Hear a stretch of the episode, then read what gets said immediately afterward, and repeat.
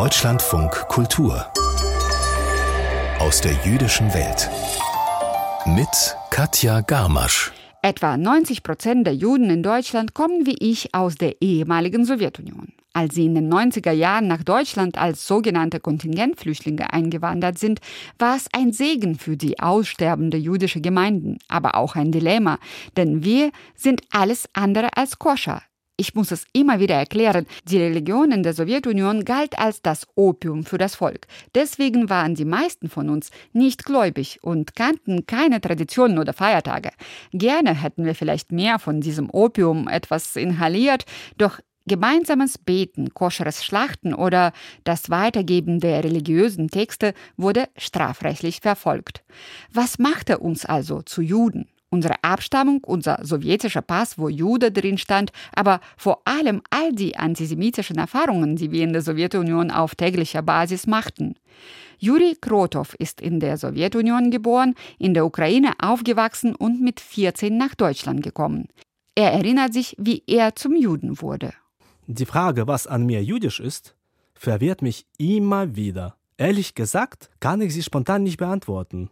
Das ist eine sehr heikle Angelegenheit. Ich erinnere mich noch an die Gebete in der mysteriösen alten hebräischen Sprache. Die wurden mir an der einzigen jüdischen Schule der ukrainischen Stadt Tschernigiv beigebracht. Aber haben mich die auswendig gelernten Gebete zu einem Juden gemacht? Nö. Ich habe mein Jüdischsein schon davor erkennen müssen. Mein Jüdischsein sitzt tiefer. Es hat sozusagen etwas Ursprüngliches. Etwas, was sich in den Augen ablesen lässt. Wörtlich gesprochen. Schon als Kind hörte ich ständig, du hast so traurige jüdische Augen. Und meine Mutter hatte traurige jüdische Augen. Und ihre Mutter hatte ebenfalls traurige jüdische Augen. Und ich vermute, ihre Mutter hatte sie auch. Irgendwo in diesen traurigen Augen ist der Ursprung des Jüdischseins meiner Familie. Ich weiß nicht genau, woran diese Traurigkeit liegt, aber ich habe eine Vermutung. Ein kleiner Mensch in Form eines noch identitätslosen Kindes lebt unter anderen kleinen Menschen in der ehemaligen UdSSR.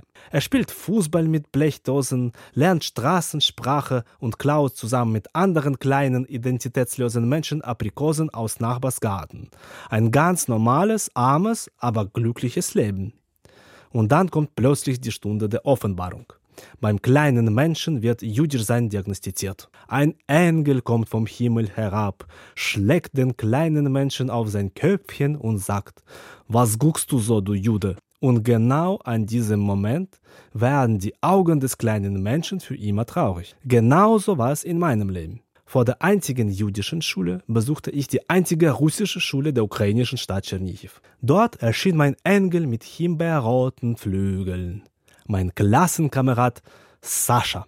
Er hat von seinem Vater ein himbeerrotes Sakko bekommen. Sowas trugen die russischen Mafiosi der 90er Jahre. Das himbeerrote Sakko signalisierte Zugehörigkeit zum neuen Russentum und ständige Bereitschaft zur grundlosen Gewalt. Sascha beäugte mich lange Zeit sehr misstrauisch und dann, eines Tages in der Umkleidekabine vor dem Sportunterricht, segnete mich Sascha mit einem Stuhl auf die Birne und schrie, was guckst du so, du Jude?